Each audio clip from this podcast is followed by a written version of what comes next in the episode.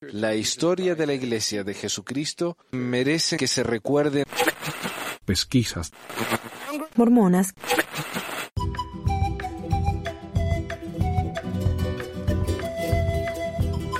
Hola mi gente, bienvenidos al episodio 128 del 22 de septiembre del 2019 de Pesquisas Mormonas. Les habla Manuel.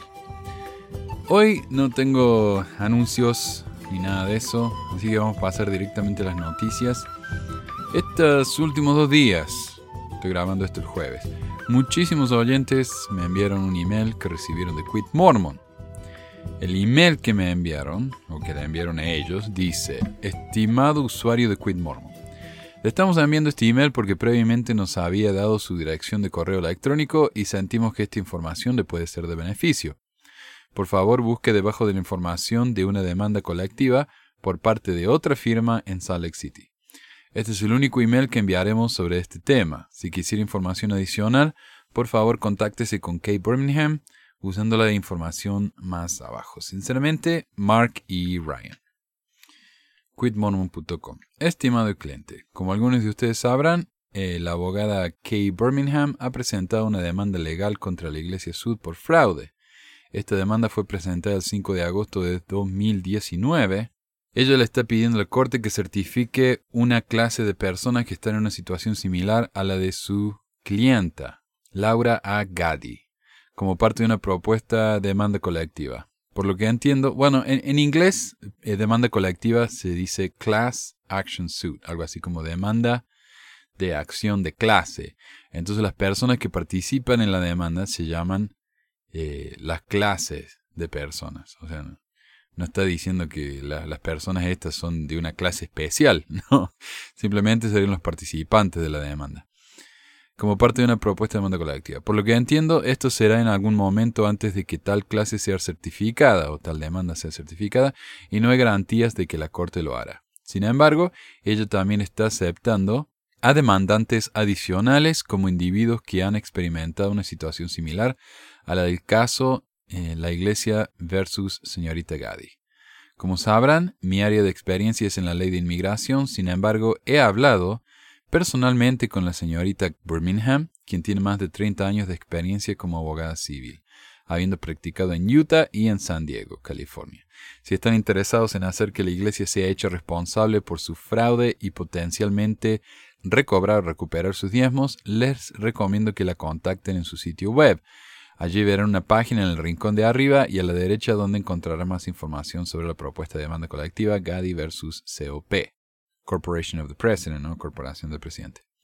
Llenen su información de contacto y su, y su personal le responderá. Allí también podrá acceder a una copia de la demanda para determinar si calificará o no para la propuesta clase una vez que haya provisto su información de contacto. Bueno, el email entonces da el enlace a una noticia sobre la demanda, la cual me resultaba familiar, y es porque yo la leí hace unas semanas en el episodio 224. Es la misma demanda de la que hemos estado hablando hace un mes.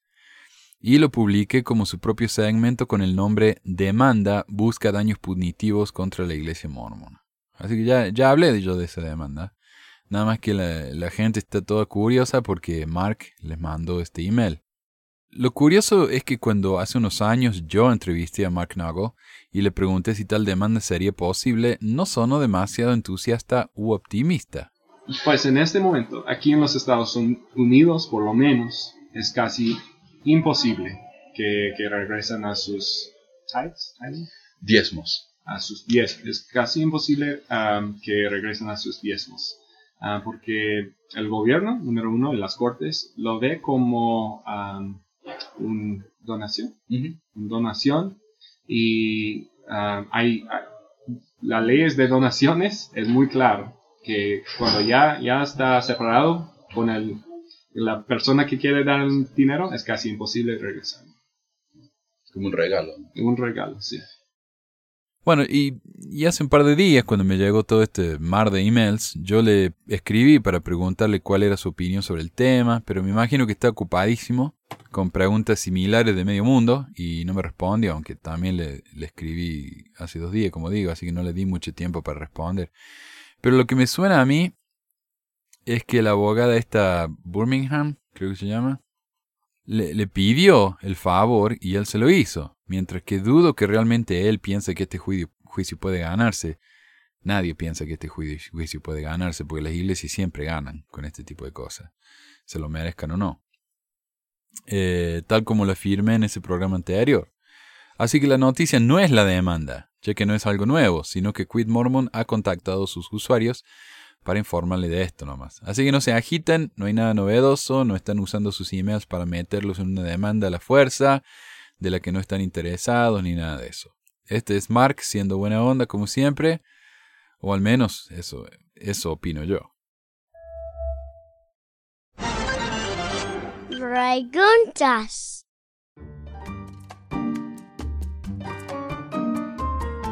Me han escrito. Resulta que Elena en Messenger me dijo, hola Manuel, viví engañada por 35 años en la iglesia. Siempre fui obedientemente tonta por un lado y por otro hice lo que mi corazón me decía, pero se acabó. Analizando muchas cosas de la historia de la iglesia encontré que no encajan. Gracias por abrir los ojos, no solo a mí, sino a todos. Ojo, yo creo en Dios y en Jesucristo, mas no a los charlatanes. Y sabes qué, soy tan feliz, tampoco estoy peleando ni discutiendo con nadie, todo cae por su propio peso. Bueno, me alegro mucho. Elena, Saúl 06207H dice, jejeje, veo que aquí ninguno entiende la verdad. Daré mi opinión si es bienvenida, si no lo es, pues se chingan. Mancito el mormón. Para empezar, ustedes no entienden el libre albedrío dentro de la iglesia. Según mi entendimiento de todo lo que he leído acerca del libre albedrío, albedrío no es nada menos para escoger a Dios o al diablo, no para nuestras acciones diarias. El día en que todos somos bautizados en una iglesia, usamos nuestro albedrío para seguir las enseñanzas de Dios. En otras palabras, después del bautismo ya no tenemos y ya no tenemos eh, albedrío, porque tenemos que sujetarnos a las leyes que están a las santas escrituras. En el momento en que nosotros desobedecemos sus leyes, nos encontramos en un estadio rebeldia contra Dios y por esa acción traerá su consecuencia que es el castigo de la separación de el individuo y Dios, y ese es el castigo del que se habla en las Santas Escrituras. Se los digo para que no me vengan con sus cuentos baratos, que los castigos son azotes, sufrimiento, etcétera, etcétera. Ok, repito, después que nos bautizamos ya no tenemos libre albedrío. Si en las Santas Escrituras dice que los homosexuales se irán al infierno, es porque así será, y todos seremos juzgados según los libros.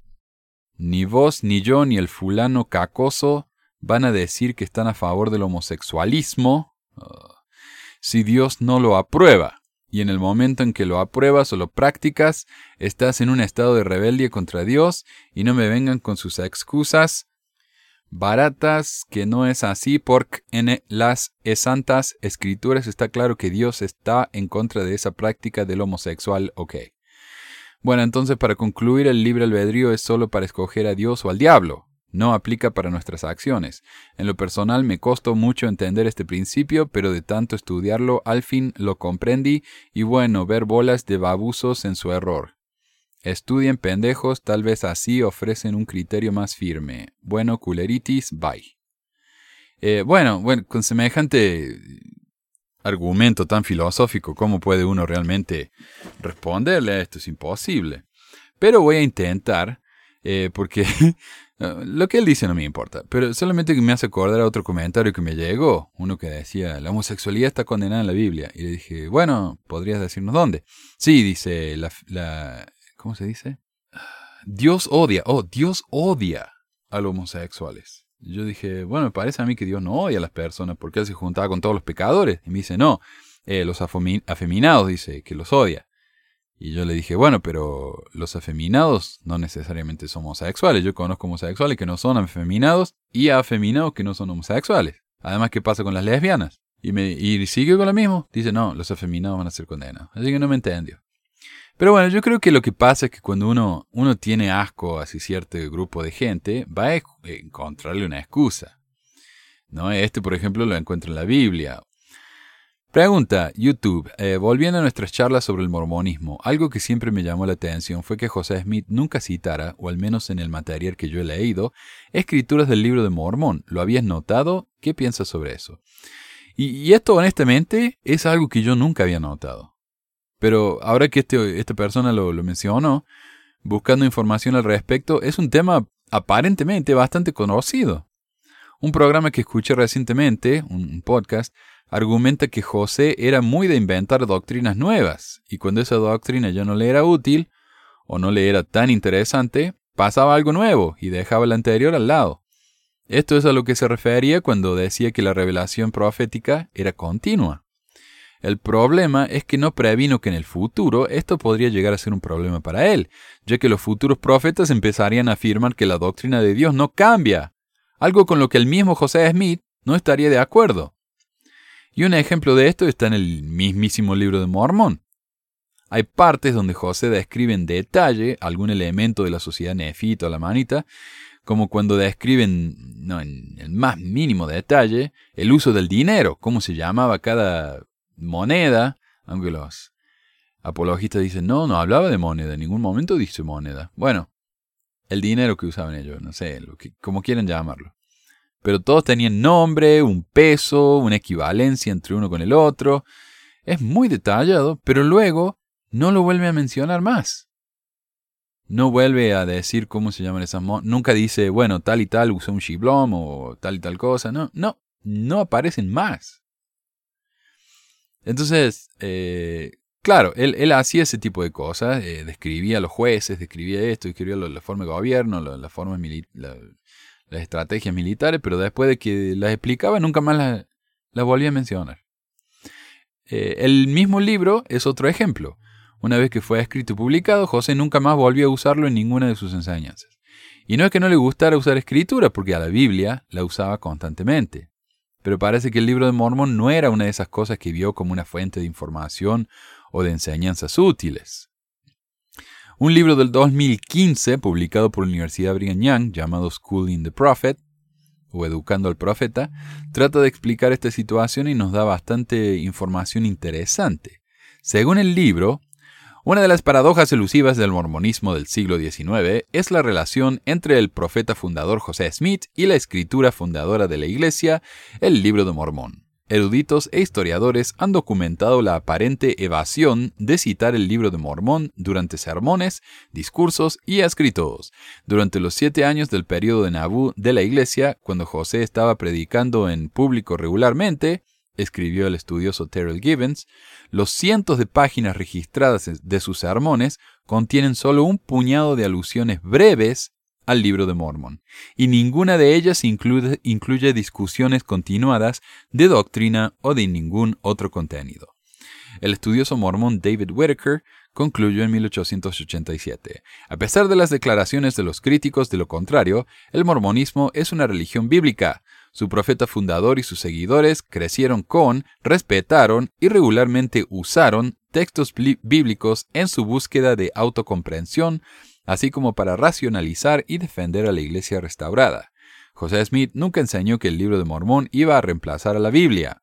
Él amaba y creía en la Biblia, y ningún estudio serio de su vida y enseñanzas puede ignorar este hecho. Ok, esto es muy interesante. Para empezar, tanto Whitaker como el libro este admiten que, y Terry Gibbons, apologista muy famoso en la iglesia, admiten que José Smith conocía bien la Biblia, algo que prefieren negar cuando uno habla de cómo José Smith básicamente robó media Biblia para escribir el libro de Mormón. En esos casos, no.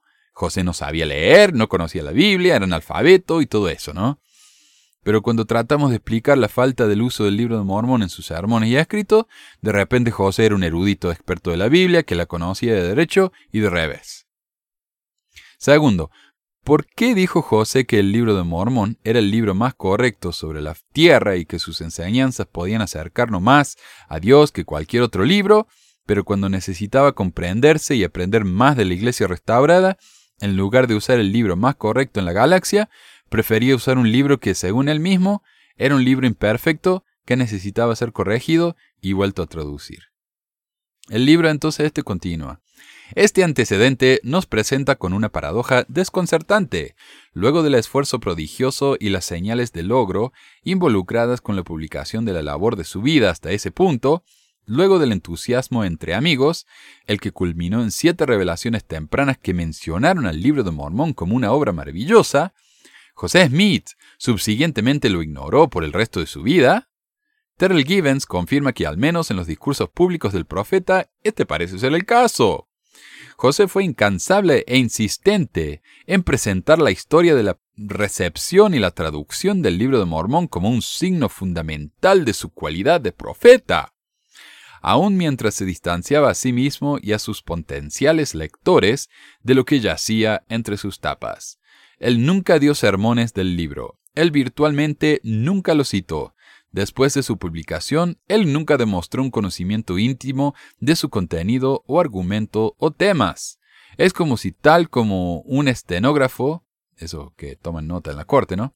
Él sintió el texto fluir de él sin tener un conocimiento del mismo. No hay evidencia de que haya estudiado el libro de Mormón o de que lo hubiera leído después de su publicación, excepto para hacer los menores cambios gramaticales para las subsiguientes ediciones. Sigo. 3.000 cambios hizo. O sea, lo que dice aquí el autor es que, de nuevo, admite que José nunca citó su libro, pero aclara, tal vez es porque el libro le fluyó de sí, por medio de la revelación. Los cielos le dictaban este libro, o lo leía ahí en la, piedrita, él lo dictaba y después que lo dictó eh, se olvidó lo que decía. Y por eso no lo conocía muy bien. En otras palabras, José no pudo haber escrito el libro porque si lo hubiera hecho hubiera recordado lo que decía. ¿Se dan cuenta? Es un argumento más o menos decente. Pero, si alguien ha escrito una historia, por más breve y simple que fuera, y no la revisa por un tiempo, qué sé yo, un mes, se va a olvidar lo que dice. Más si es un libro tan largo y con tantas vueltas irrelevantes y que no agregan nada al argumento. Yo he preparado ensayos que me llevaron meses de estudios, como cuando estaba ahí haciendo la maestría en la universidad. Eh, las tesis que hice y todo eso. En cuanto lo terminé y lo envié, ya me olvidé de la mitad de lo que decía. Hay un caso incluso más claro, cuando un cantante se olvida la letra de una canción que ha estado, eh, que ha estado cantando por años. Entonces, ¿hay alguna explicación más simple de por qué José no se acordaba de lo que decía su libro eh, que decir que había sido porque él era un simple conducto espiritual? Obvio que sí. La respuesta es que José escribió su libro, lo revisó para la publicación y una vez que estuvo publicado y su interés pasó a otras cosas, simplemente dejó de prestarle atención y se olvidó lo que decía.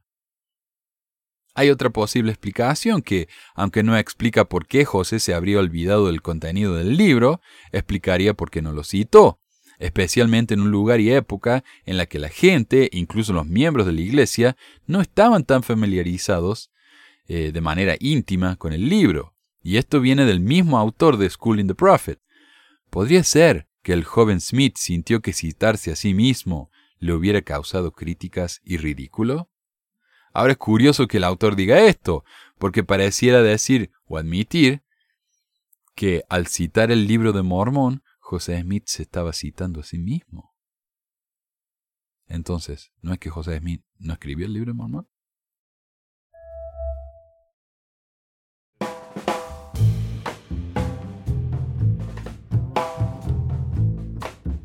Hoy vamos a hablar acerca de algo que me parece que a esta altura ya es bastante conocido, pero me parece un dato curiosísimo de la historia de la iglesia, que cuando yo lo escuché me sorprendió mucho. Y por supuesto, la mayoría de estas cosas las escucha uno después de que se va de la iglesia, no mientras está ahí.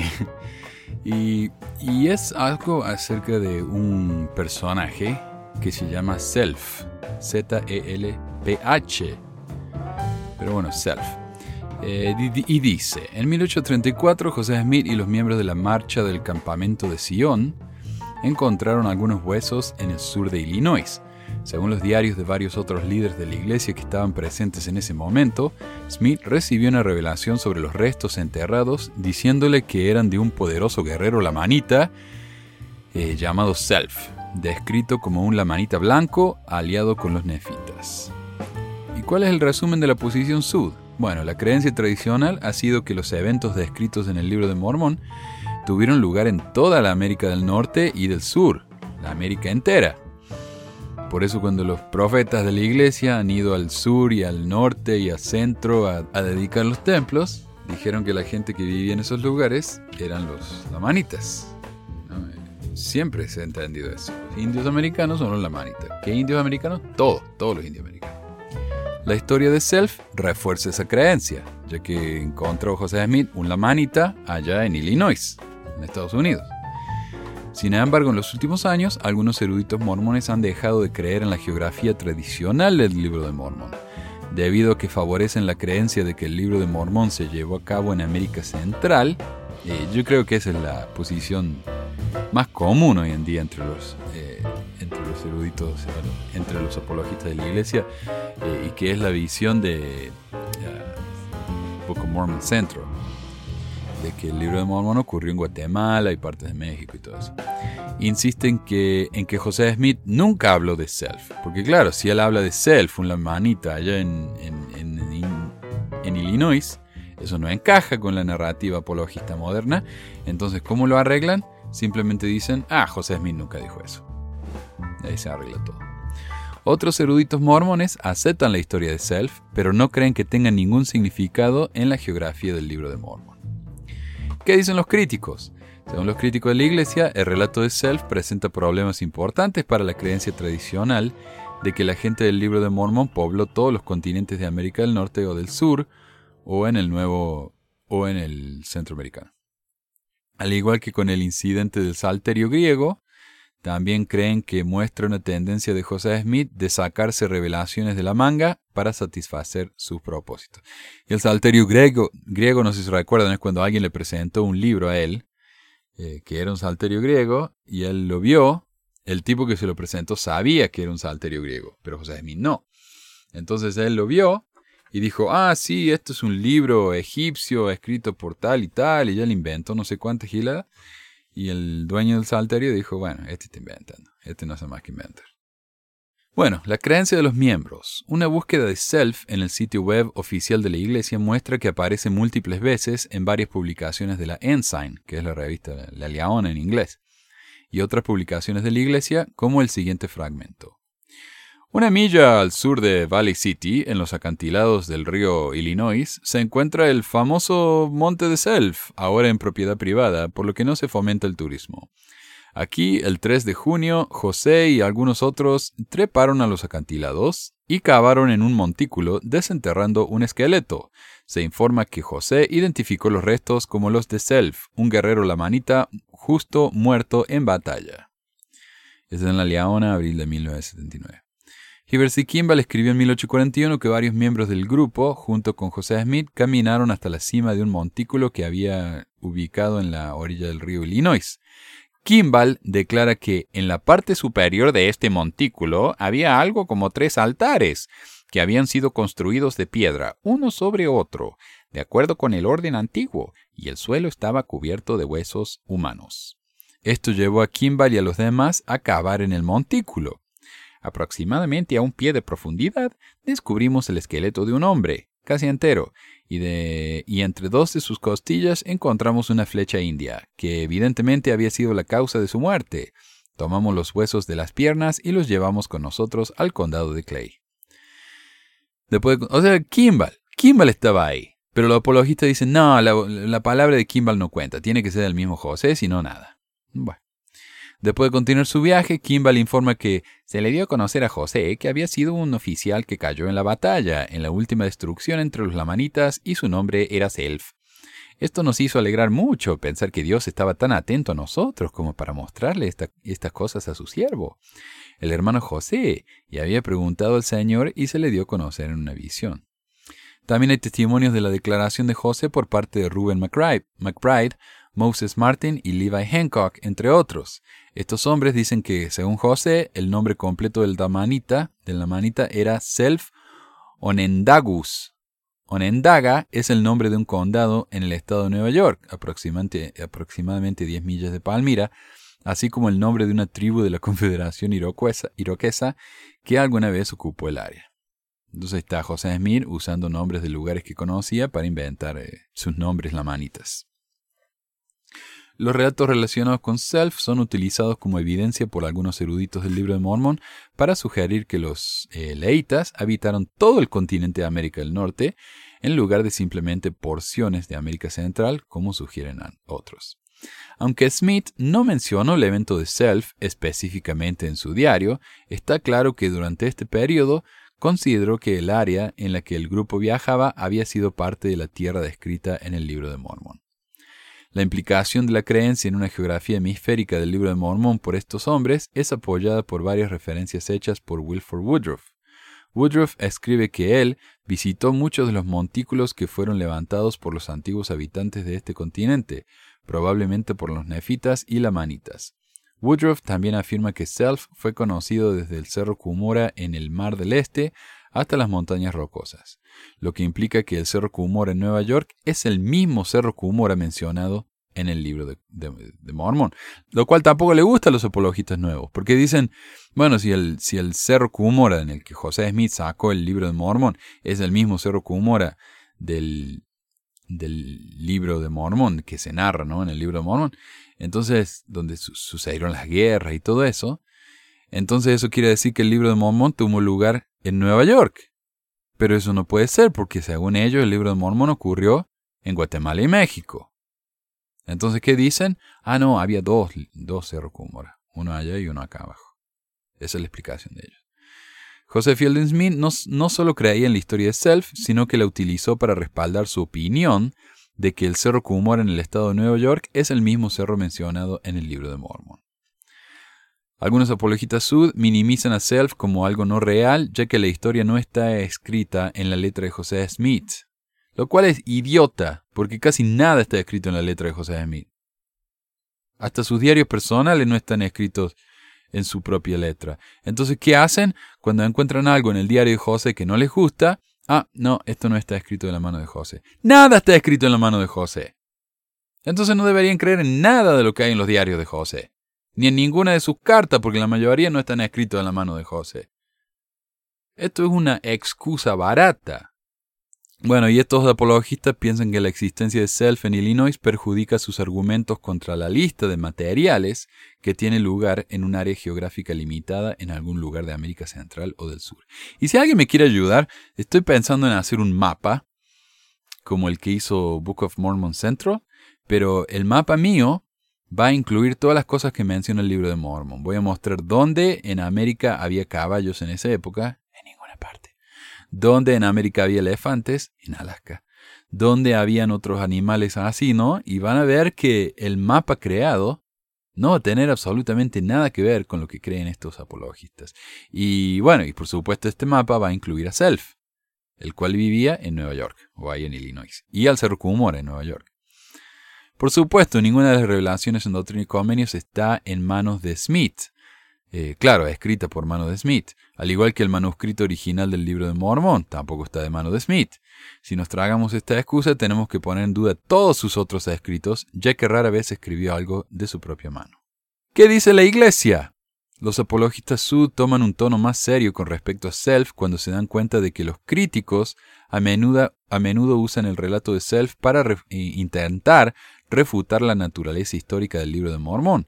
Estas son algunas respuestas notables de los apologistas sud. O sea, claro, eh, la iglesia en sí no dice nada. Ya vimos, el, apóstol, este profeta, eh, ¿quién era? Wilford Woodruff creía en esto, eh, Joseph Fielding Smith creía en esto, y ellos eran profetas, no simple apologistas, profetas, videntes y reveladores. Entonces, ¿no deberíamos creerles a ellos? A mí me parece que sí. Bueno, del Neil A. Maxwell Institute of Religious Scholarship anteriormente conocido como la Fundación para la Investigación Antigua y los Estudios Mormones, o FARMS, que es un estudio apologista ahí de, eh, un grupo apologista de BYU. ¿Cuál es el, el, significado de self en el estudio de la geografía del libro de Mormon?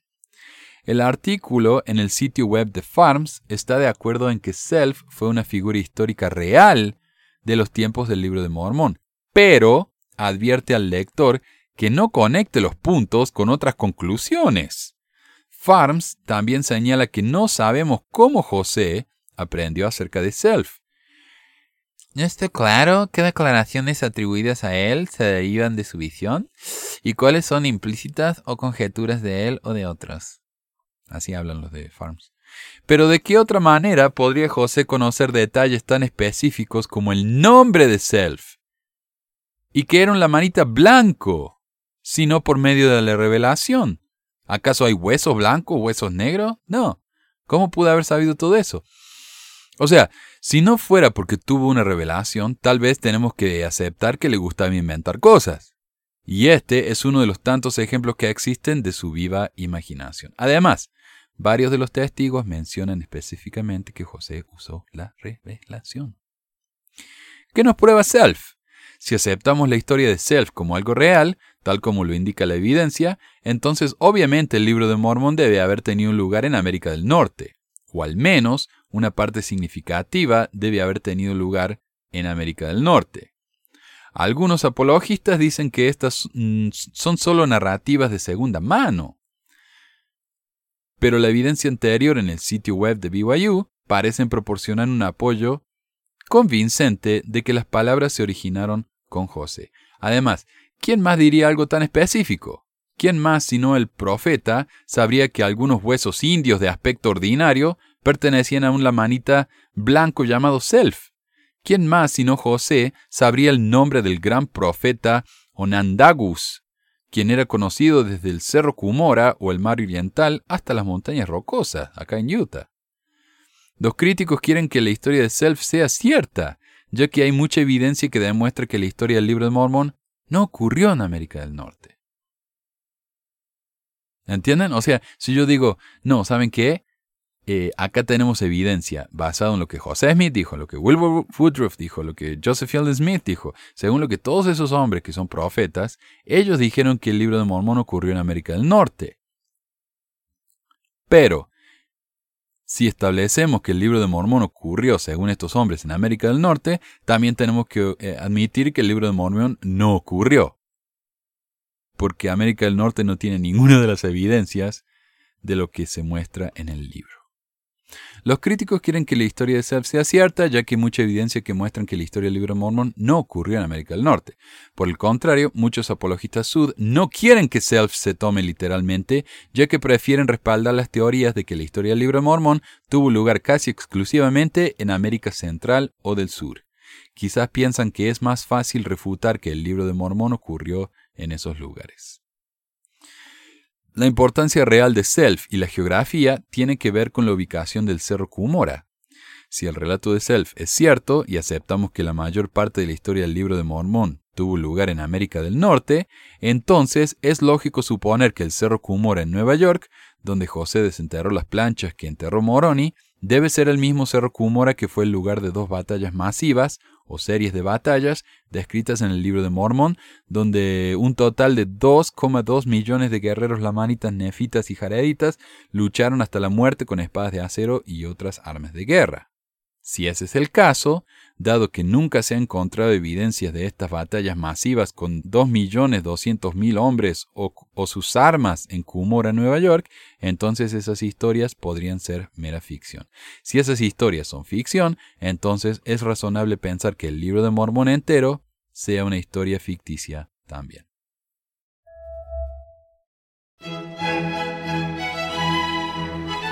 Y para la sorpresa de muchos, he leído un libro. Este libro se llama Mari. Bueno, en español se pronunciaría Moody. M-U-D-D-I. Mari. Que literalmente significa barroso, con barro. O lodoso. Vamos a empezar con el resumen del libro. Y este me llamó la atención porque lo vimos con mi esposa cuando fuimos ahí a, City Creek. Entramos al Desert Book para ver porque lo han renovado. Está completamente diferente el Desert Book han sacado dos tercios de los libros, ahora han puesto, se ve muy moderno, más que nada hay decoraciones, recuerditos, muy pocos libros hay ahora. Eh, ya no está mal la selección de ofertas, así que los pobres ya no podemos comprar más el Desert Book.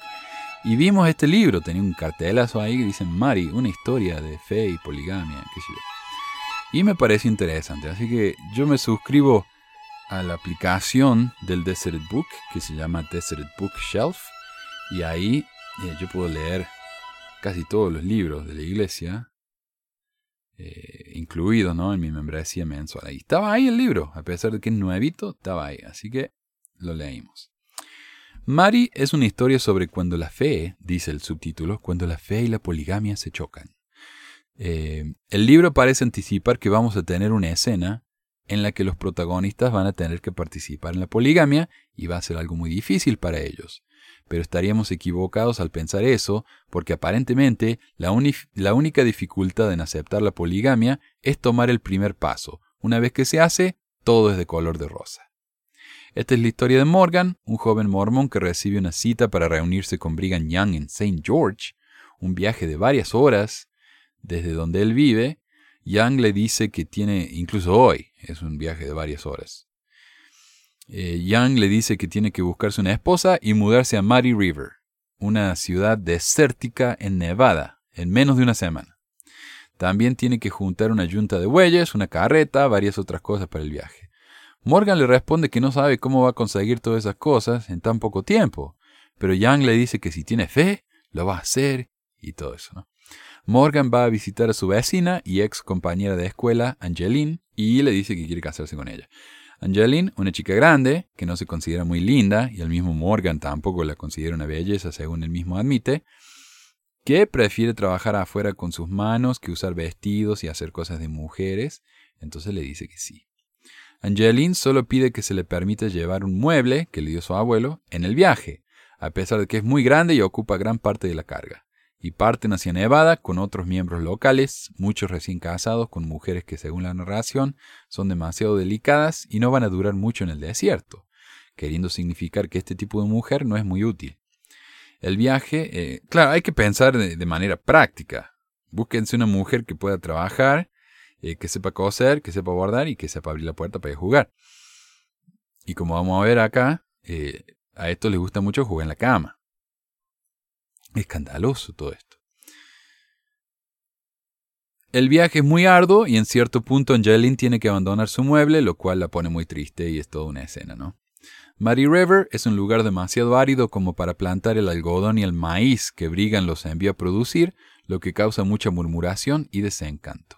Aunque también, por lo que deja claro este libro, esto era algo que hacía eh, Brigham ¿no? Él mandaba gente a diferentes partes de Utah y Nevada y las zonas de alrededor para que las eh, colonizaran. Eran sitios terrenos baldíos, ellos iban, los colonizaban y ahora eran de ellos. Era, era terreno mormón, ¿no? Esa era la idea de Young. Y acá tenemos un, un caso de esos con la excusa de ir a plantar algodón que haría que poblaran el Mari. Además que lo bueno es que si, por ejemplo, Brigham Young tenía que ir a Oregon o a California o lo que fuera, eh, podía pasar por esas zonas que él había colonizado y tener donde parar y alimentarse y todo eso. Era una especie, no sé si, si, conocen lo que eh, la, la, historia de Alejandro Magno, que él iba, ¿no? Se pasó la vida peleando. Dice que a los veintitantos años conquistó el mundo entero que, bueno, el mundo de esa época, que era, no era muy grande. Él iba, conquistaba un terreno, una, región, y dejaba a uno de sus soldados ahí como gobernante. Y después iba, conquistaba otro terreno, y así, ¿no? Y conquistando, conquistando, hasta que al final se murió. Pero eso es lo que quería hacer Brigham Young, conquistar todo, pero en vez de con la espada, iba y ocupaba terrenos vacíos. El contingente, después de terminar sus casas de adobe, se muda a un pueblo cercano donde hay otro grupo establecido, pero después de que terminan de construir sus casas nuevas, se le pide que vuelvan a donde estaban, porque ese era el mandato que habían recibido. La gente murmura más, pero lo aceptan después de que la mitad de las casas en el pueblito se queman por accidente. Qué conveniente, ¿no? Eso es lo que llamamos en literatura un deus ex machina, una de esas situaciones que, que hacen que la situación se resuelva sola. Morgan recibe el llamamiento de parte de su obispo de tomar una segunda esposa, algo que él le había prometido a Angeline que nunca iba a hacer. Pero Angeline se da cuenta que es un mandamiento, Morgan se da cuenta que es un mandamiento, Ruth Nelson, la señora a la que se le propone, se da cuenta que es un mandamiento, y se casan. Ruth era una divorciada cuyo esposo era un borracho que la abandonó a él y a su hijo, y siempre estaba triste. No quiere un bajón para Morgan, que aparentemente las prefería más fiestera, pero después de casarse, Ruth es mucho más feliz y entonces está todo bien. Angeline está celosa porque Ruth tiene un hijo y probablemente le va a dar más a Morgan, mientras que ella ha perdido sus embarazos después de que ni siquiera podía quedar embarazada por años. Al final las dos mujeres tienen bebés, se hacen amigas inseparables, todo termina feliz para siempre, comen perdiz y todo eso. Ok, un breve análisis mío acá. Eh, el libro está más o menos bien escrito, Un libro popular. No no hay alta literatura. Hay partes que se contradicen entre sí, algunas otras son demasiado repetitivas. Los personajes no parecen saber lo que quieren, cambian de opinión demasiado fácil y demasiado rápido. Y todo termina demasiado bien después de que al principio es todo demasiado difícil. Es todo demasiado acá. Los obstáculos parecen resolverse solos y sin demasiado esfuerzo, demostrando una cierta flojera por parte del autor a la hora de producir una trama bien desarrollada. Pero la trama no es el punto de la historia. El punto es que estos hombres son obedientes de manera prácticamente ciega. Incluso cuando ellos se, se rebelan y dicen, esto no tiene sentido, y empiezan a decir un montón de cosas que son realmente interesantes. Dicen, pero ¿por qué Brigham Young nos hace hacer esto? Él es un profeta, ¿por qué nos manda a una tierra eh, para después decirnos que nos vayamos a otra? O sea, no tiene sentido todo esto.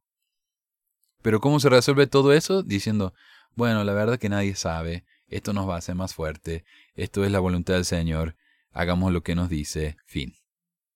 Es aburridísimo, es muy flojo esto. Eh, pero es el punto, obedezcan, cállense y obedezcan. Puede ser que tengan duda, pero al final del día, eh, cállense y obedezcan. Hay varias partes del libro que reflejan cierto sentido común y dudas sobre las acciones de los líderes que vale la pena mencionar. Obviamente, esas dudas son resueltas diciendo que el profeta habla por Dios, pero a veces habla como hombre, que las pruebas y las dificultades nos hacen más fuerte y cosas típicas ¿no? Que escuchamos siempre. Nada se resuelve de manera satisfactoria a menos que uno sea un creyente fiel y acepta clichés que suenan lindos, pero que en el fondo no significan nada. Estas son algunas citas del libro que me, gustaron. Y esta es la parte más, par- la más larga acá de la reseña. En el capítulo 2, cuando habla con el padre de Angeline, un hombre que se muestra como un machista y una persona fría, Morgan recibe el siguiente consejo. Tendrás que ser fuerte. Ella puede mandar en la casa si no le muestras quién es el verdadero líder en el hogar. No discutas con ella, eso no funciona, pero sé el hombre de la casa, un gallo, no una gallina, y no le dejes dudar por un minuto quién tiene el sacerdocio y quién no.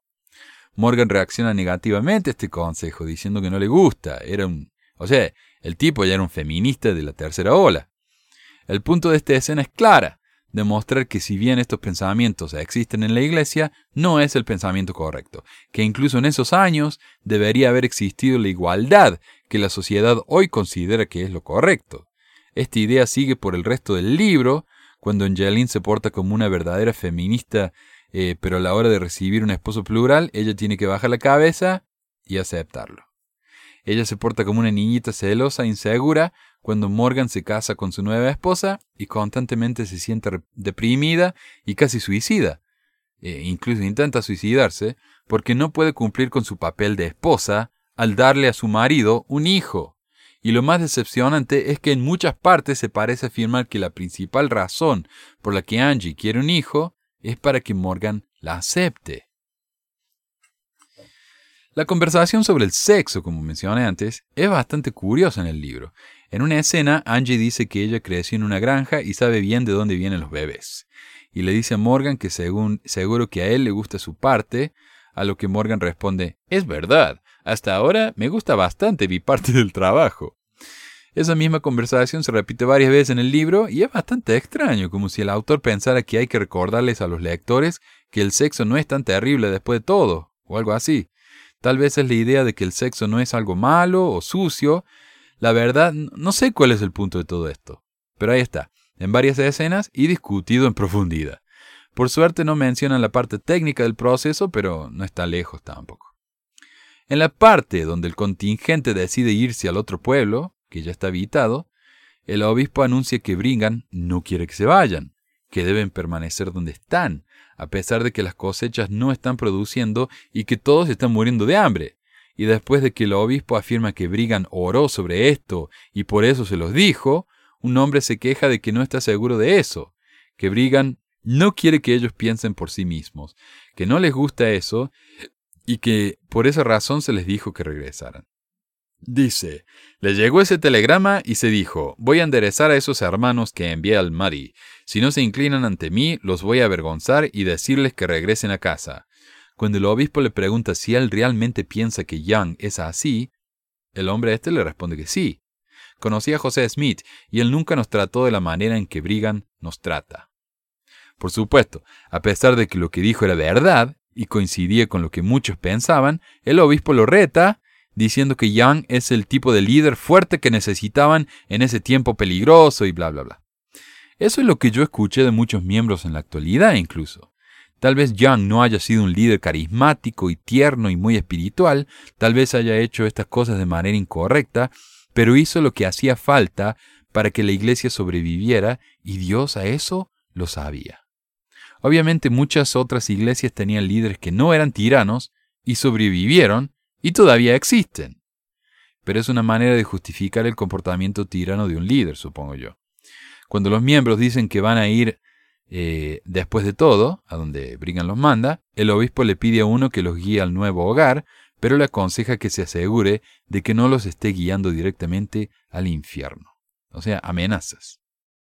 Y pareciera que el autor de este libro piensa que esas amenazas son algo muy sabio. Morgan, en privado, tiene dudas, dice que si no puede seguir su revelación personal y su sentido común, no puede seguir siendo parte de la iglesia. Pero no mucho después habla con el obispo y se arrepiente de su apostasía y se convierte en un apologista de Brigham Young. O sea, la manera en que cambia Morgan con una simple conversación con el obispo en la que el obispo no le dice nada nuevo, eso es un deus ex machina, eso es flojo, eso es una vagancia total del autor. El obispo actúa de la misma manera amenazante cuando le dice que si no se casa con una segunda esposa va a terminar mal a causa de su rebelión. La verdad es que el obispo se porta como una basura, como un tirano, como un bully, pero cuando Morgan sigue su consejo se da cuenta de la gran sabiduría del obispo y lo termina respetando más que antes. Pareciera que aquí el autor nos está diciendo que incluso cuando dudamos de nuestros líderes, incluso cuando se portan como dictadores, tenemos que seguirlos, porque al final de cuentas ellos saben más que nosotros. Hay una escena muy extraña en el capítulo 10 donde el obispo le dice a Morgan que el gobierno de los Estados Unidos está tratando de pasar más leyes que van en contra de su forma de vida, queriendo decir la poligamia. El obispo entonces agrega, Pero no te preocupes, el Señor nos va a dejar que ganen esta batalla. Lo que viene de Dios no puede ser derrotado por Satanás y sus compañeros. No nos echaremos atrás de las verdades que hemos recibido por medio de la revelación. Nunca. Lo extraño es que el autor haya incluido esto cuando, como todos sabemos, en 1882 el gobierno federal pasó una ley prohibiendo la poligamia y haciéndola una felonía ante la ley y a la cohabitación polígama, o sea, de personas no casadas, un crimen menor. Si esto es a lo que se refiere el obispo como una victoria de Satanás, entonces claramente Satanás ganó. Este es un libro mormón. El autor no tenía que incluir esto si no quería. Nadie lo obligó. En otra parte, cuando el obispo le dice a Morgan que se casara con Ruth, una inmigrante que está sola con su hijo y que no tiene familia ni nadie que la cuide, o con quien irse en caso de abandonar el campamento. Esto es un vistazo interesante de la situación de muchos pioneros que cruzaron el país siguiendo sus líderes mormones. Los miembros fieles de la iglesia afirman que esta gente lo hizo a causa de su fe, cuando en realidad es que estas personas eran inmigrantes que no tenían a nadie, y si se iban de la iglesia, lo perdían todo. A veces era preferible arriesgar la vida cruzando las planicies que morirse de hambre o frío en la intemperie solos. De nuevo, el autor no tenía que incluir esto, pero ahí está, bien clarito y en detalle. En esta escena también hay otro ejemplo del miedo impuesto en los miembros de no seguir los mandatos de los líderes. Cuando Morgan se niega a casarse con la hermana Nelson, el obispo le dice que si no lo hace va a tener que vivir con las consecuencias. Una clara amenaza que sorprende a Morgan, pero obviamente es efectiva porque Morgan termina cumpliéndola. El obispo, eh, dándole una especie de semblanza de libre albedrío, le aconseja, una vez que hayas orado y obedecido la voluntad de Dios, quiero que hables con Angeline. O sea, ya es obvio cuál es la voluntad de Dios, lo que el obispo le está diciendo. Una vez que Morgan ore y se humille, lo suficiente como para poder obedecer, entonces debe hablar con Angeli, cuando la decisión ya ha sido tomada, por todos los hombres, por el obispo, por Morgan. Angeline es la última en enterarse. De nuevo, querido autor, ¿por qué incluir eso? ¿Por qué mostrar un ejemplo tan claro de manipulación emocional y del papel patético que cumplen las mujeres en la iglesia? Al final del libro, después de que Angie y Morgan se dan cuenta de que haberse casado con Ruth fue la mejor decisión de su vida, las cosechas prometidas por el profeta no vienen. y tienen que irse o se van a morir de hambre. Eh, cuando Morgan le pregunta al obispo por qué Brigham Young los envió allí para sufrir tanto y al final perder todo, el obispo les dice, eh, por supuesto, que ganaron algo, ganaron conocimiento, ganaron fortaleza a causa de sus sufrimientos. Esto puede llegar a ser cierto cuando uno pasa por un sufrimiento inesperado, la muerte de un ser querido, una enfermedad que nos lleva a la quiebra, un incendio que nos quema la casa, algo así, ¿no? Pero cuando el sufrimiento es a causa de que alguien nos hizo hacer algo innecesario, entonces me parece que esa sabiduría que uno gana es una sabiduría sin la cual podríamos vivir y vivir muy bien.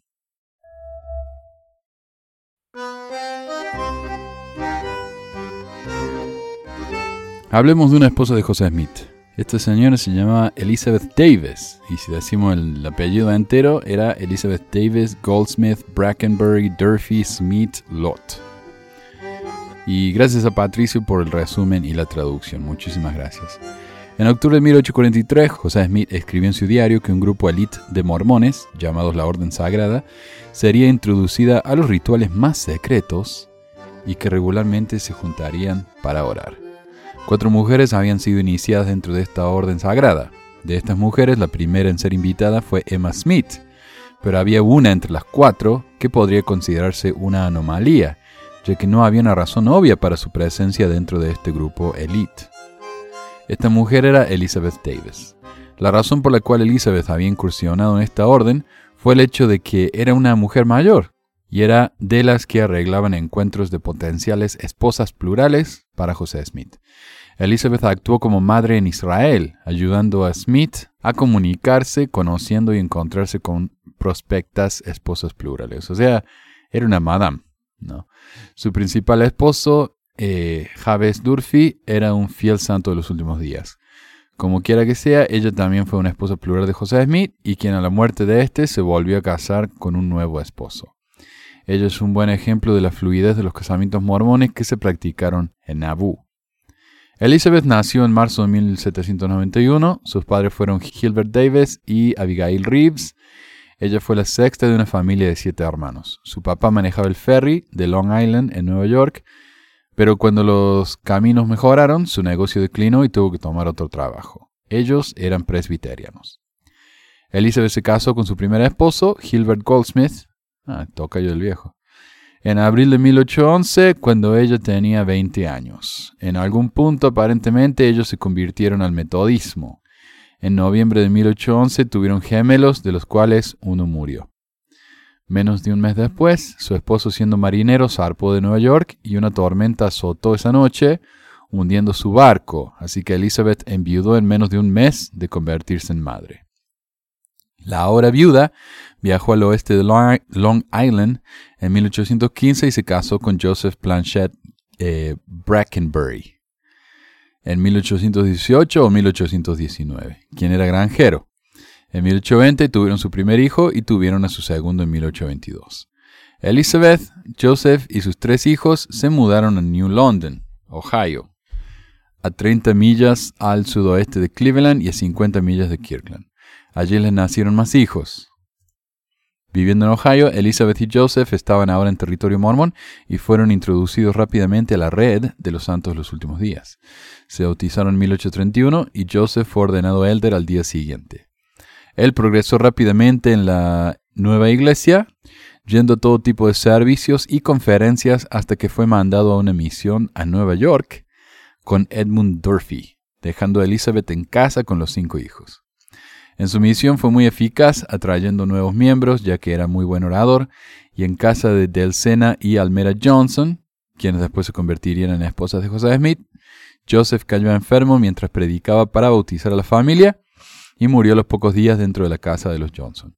El libro History of the Church describe esta muerte como envenenamiento por los no mormones que atacaban a los líderes mormones de la época, convirtiéndolo en uno de los primeros mártires de la iglesia. Elizabeth tenía 41 años cuando enviudó por segunda vez y todavía tenía cuatro hijos que mantener, ya que el quinto contaba con 21 años y podía ayudar a la madre, a su madre en la granja. El compañero de misión de su fallecido esposo, Edmund Durfee, regresó para presentar sus condolencias a la viuda acompañado de su hermano Jabez Jabez y Elizabeth posteriormente se casaron. A Elizabeth le tocaron las primeras persecuciones contra los mormones, así como actos vandálicos y algunos asesinatos. El nuevo matrimonio tuvo lugar en marzo de 1834. Su nuevo esposo era miembro del movimiento paramilitar mormón, eh, sería el, el ejército Nabú, ya que su esposa anterior había sido víctima de los acosos antimormones. Ellos se instalaron a vivir a tres millas de Liberty, en Shoal Creek y posteriormente en Far West. Al siguiente año, en 1836, cuando estaba en Kirkland visitando la dedicación del templo, Jabez fue ordenado elder justo cuando los mormones fueron expulsados de Far West. Ellos se unieron al éxodo que se dirigía a Illinois, dejando Missouri. Los Durfees llegaron a Nauvoo en 1839, donde un año después Elizabeth recibió una bendición patriarcal de José Smith padre, y meses después el Sumo Consejo de Nauvoo se apropió de algunos fondos de la familia Durfee para construir la escuela de la población. Este hecho hizo que la familia de Elizabeth y la familia de José Smith empezaran a tener más contacto y a asociarse para organizar eventos de la iglesia. Una noche José Smith invitó a Elizabeth y a su esposo a una cena donde solo asistirán los ciudadanos líderes de Nauvoo, incluyendo a apóstoles y a familias de José Smith, a familiares de José Smith. Con, con esto, Elizabeth se había unido a la élite mormona. Los Durfees vivían dentro del cuarto barrio de Nauvoo, de acuerdo con el censo de 1842. A partir de aquí, Elizabeth comienza a aparecer en registros y evidencias de que ya era una esposa plural de José Smith. Elizabeth figura como una intermediaria para la búsqueda de nuevas esposas plurales. Como dijimos, Elizabeth tenía 51 años cuando esto sucedió. Elizabeth también seguía casada con Jabez Durfee, por lo que la hace un ejemplo de una esposa poliándrica dentro del mormonismo. Ella continuó viviendo con su esposo principal, y como era el caso de la mayoría de los esposos principales, él era un fiel santo de los últimos días, aunque no era una figura líder dentro de la jerarquía de la iglesia. Y como varios me dicen, bueno, pero las mujeres de la poligamia se casaron porque estaban viudas. Digo, ah, ah, muchas no eran viudas, algunas tenían 14 años, nunca se habían casado, nunca habían tenido un novio. Ah, bueno, pero se casaron con mujeres que ah, los esposos no eran miembros de la iglesia, entonces se hallaban con líderes de la iglesia para así poder tener una familia eterna. Digo, ah, ah, algunos de esta gente eran miembros fieles, eran líderes fieles. José se quiso casar con la esposa de Pali Pratt, que era un apóstol. O sea, entonces aquí tenemos un claro ejemplo de uno de esos casos, donde la poligamia, la poliandria, no tiene absolutamente ningún sentido ni necesidad. Elizabeth comienza a aparecer predominantemente en las reuniones de la Sociedad de Socorro que comenzaron en 1842. En esa época, Emma Smith comienza a escuchar rumores de las relaciones polígamas de José. Esto hizo que Emma tuviera serias, dudas en concederle asignaciones a Elizabeth, ya que los rumores indicaban que ella era una esposa plural, pero como eran pocas las personas en las cuales se podía confiar para que llevaran a cabo los servicios de la Sociedad Socorro, no tuvo otra opción más que seguir dándole llamamientos a Elizabeth.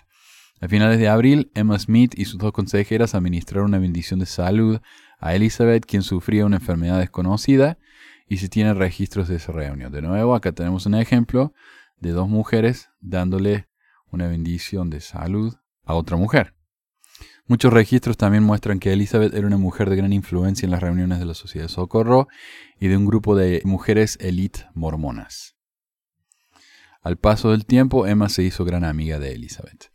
En muchos viajes de José Smith, Elizabeth fue quien lo acompañó como representante de la Sociedad de Socorro y realizando funciones de esposa plural, facilitando encuentros y casamientos para nuevas esposas más jóvenes. Elizabeth, como todas las mujeres mormonas, aceptaba de manera infalible todas las instrucciones del líder mormón con una intensidad religiosa que generaba influencia eh, sobre los nuevos miembros y sobre todo sobre las mujeres jóvenes, nuevas esposas potenciales del profeta. Cuando José Smith fue asesinado el 27 de junio de 1844, Elizabeth perdió a su tercer esposo. Ella, junto con Emma, fue quien recibió los cuerpos de José y Hiram cuando los llevaron a Nauvoo. Elizabeth seguía casada con su esposo principal, Jabez Durfee, quien fue ordenado sumo sacerdote ese año, otra evidencia de su gran fe y dedicación a la iglesia.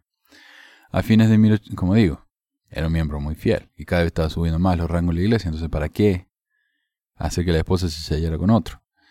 A final de 1845 los mormones se prepararon para dejar Nauvoo Elizabeth y su familia fueron esenciales para que esto se llevara a cabo. En ese tiempo su esposo se casó con otras mujeres, siguiendo el principio de la poligamia. Las ceremonias de casamiento fueron oficiadas por Brigham Young. No se tiene registro del divorcio de Elizabeth y Jabez, pero después de esto jamás se les volvió a asociar como un matrimonio. Brigham ofició el sellamiento de Elizabeth Davis con José Smith, ya fallecido por la eternidad, y con un nuevo personaje llamado Cornelius Peter Lott, por tiempo. O sea que se tiene que haber divorciado, porque acá se está casando con otro. Elizabeth tenía 54, bueno, que entre los mormones eso no es necesario, ya, ya hemos visto. Elizabeth tenía 54 años cuando se llevó a cabo este casamiento con Lot, quien sería su último esposo. Este hombre también practicaba el principio de la poligamia, por lo que Elizabeth se convertiría en una de sus esposas plurales. En 1846, la vida de Elizabeth tuvo un giro inesperado con respecto a su fe. Dejó a su último esposo, dejó el lugar donde residía y dejó la iglesia. Se mudó a Quincy, donde retomó su amistad con Emma Smith y se dedicó a andar pere- peregrinando de población en población siguiendo a sus hijos.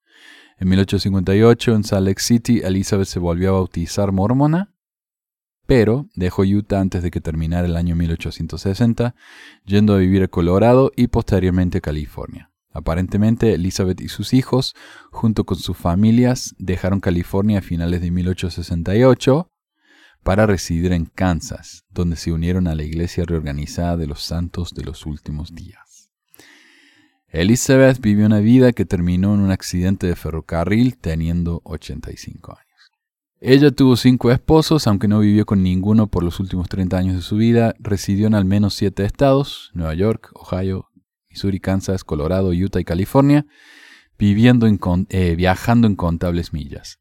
Ella tipifica la vida americana estadounidense del siglo XIX, mudándose de un estado a otro, así como de una religión a otra.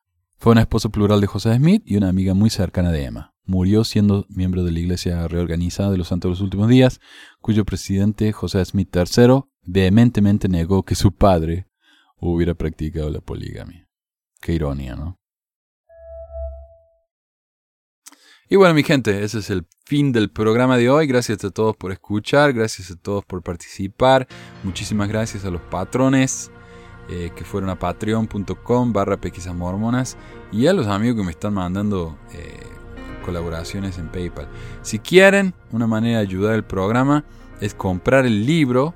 Lo pueden comprar en Amazon, pero si van a delahistoria.com, delahistoria todo junto.com, y compran mis libros ahí, en vez de ir a comprarlos en Amazon, nos eh, llega un poquito más. Salen solamente, salen 3 dólares los libros. Lo estoy vendiendo casi el precio de costo. Así que bueno, muchísimas gracias a todos. Escriban, llamen, dejen mensajes. Así la gente escucha otras voces más que la mía. Y gracias a todos. Hasta la próxima. Adiós.